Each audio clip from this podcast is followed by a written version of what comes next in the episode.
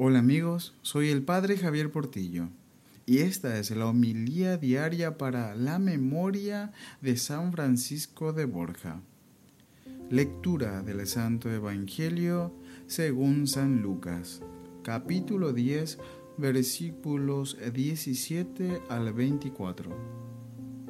En aquel tiempo los setenta y dos volvieron con alegría diciendo, Señor, hasta los demonios se nos someten en tu nombre. Jesús les dijo, estaba viendo a Satanás caer del cielo como un rayo. Mirad, os he dado el poder de pisotear serpientes y escorpiones y todo poder del enemigo, y nada os hará daño alguno.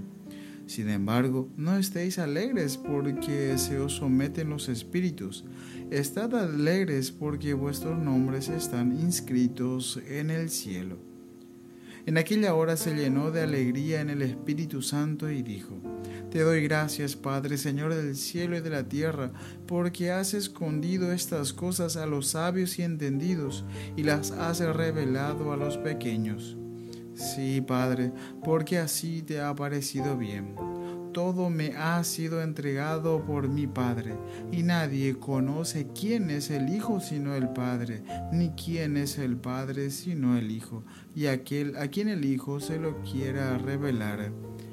Y volviendo a sus discípulos les dijo aparte, Bienaventurados los ojos que ven lo que vosotros veis, porque os digo que muchos profetas y reyes quisieron ver lo que vosotros veis y no lo vieron, y oír lo que vosotros oís y no lo oyeron. Palabra del Señor. Gloria a ti, Señor Jesús.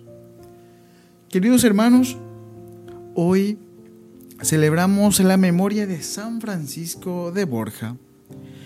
La familia española Borja o Borgia se hizo célebre cuando Alfonso Borgia fue elegido papa con el nombre de Calixto III y luego cuando otro Borgia fue nombrado pontífice y se llamó Alejandro VI.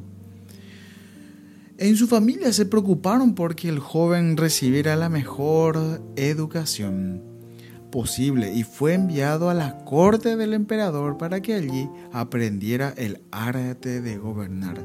Esto le fue de gran utilidad para los cargos que tuvo que desempeñar más tarde. Contrajo matrimonio con Leonor de Castro, una joven de la corte del emperador, y tuvo seis hijos. Su matrimonio duró 17 17 años y fue un modelo de armonía y fidelidad.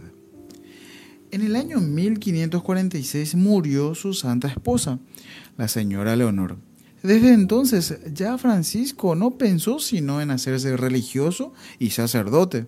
Escribió a San Ignacio Loyola pidiéndole que lo admitiera como jesuita.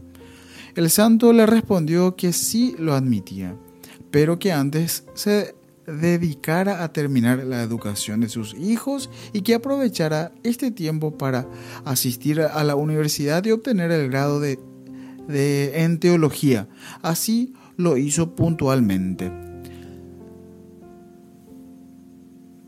Lo primero que se propuso fue dominar su cuerpo por medio de fuertes sacrificios en el comer y el beber y en el descanso. Era gordo y robusto y llegó a adelgazar de manera impresionante.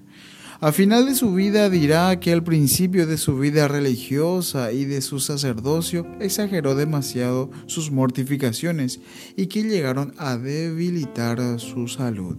Otro de sus grandes sacrificios consistió en dominar su orgullo los primeros años de su vida religiosa, los superiores lo humillaron más de lo ordinario para probar si en verdad tenía vocación. A él que había sido duque y gobernador, le asignaron en la comunidad el oficio de ayudante del cocinero y su oficio consistía en acarrear el agua y la leña, en encender la estufa y barrer la cocina. Cuando se le partía algún plato o cometía algún error al servir en el comedor, tenía que pedir perdón públicamente de rodillas delante de todos. Y jamás se le oyó una voz de queja o protesta. Sabía que si no dominaba su orgullo, nunca llegaría a la santidad. El sumo pontífice envió un embajador a España y Portugal a arreglar asuntos muy difíciles y mandó a San Francisco que lo acompañara. La embajada fue un fracaso, pero por todas partes la gente lo aclamaron como el Santo Duque y sus sermones producían muchas conversiones. Al volver a Roma se sintió muy debilitado, se había esforzado casi en exceso por cumplir sus deberes y se había desgastado totalmente. Y el 30 de septiembre de 1572 entregó su alma al Creador. Uno de los que trataron con él exclamó al saber la noticia de su muerte. Este fue uno de los hombres más buenos, más amables y más notables que han pisado nuestro pobre mundo. Señor, como tu amigo Francisco de Borja, sepamos dominar el cuerpo y el orgullo y dedicarnos con todas nuestras fuerzas y cualidades a obtener que las gentes te amen más y te sirvan mejor. Amén. En el nombre del Padre, del Hijo y del Espíritu Santo. Amén.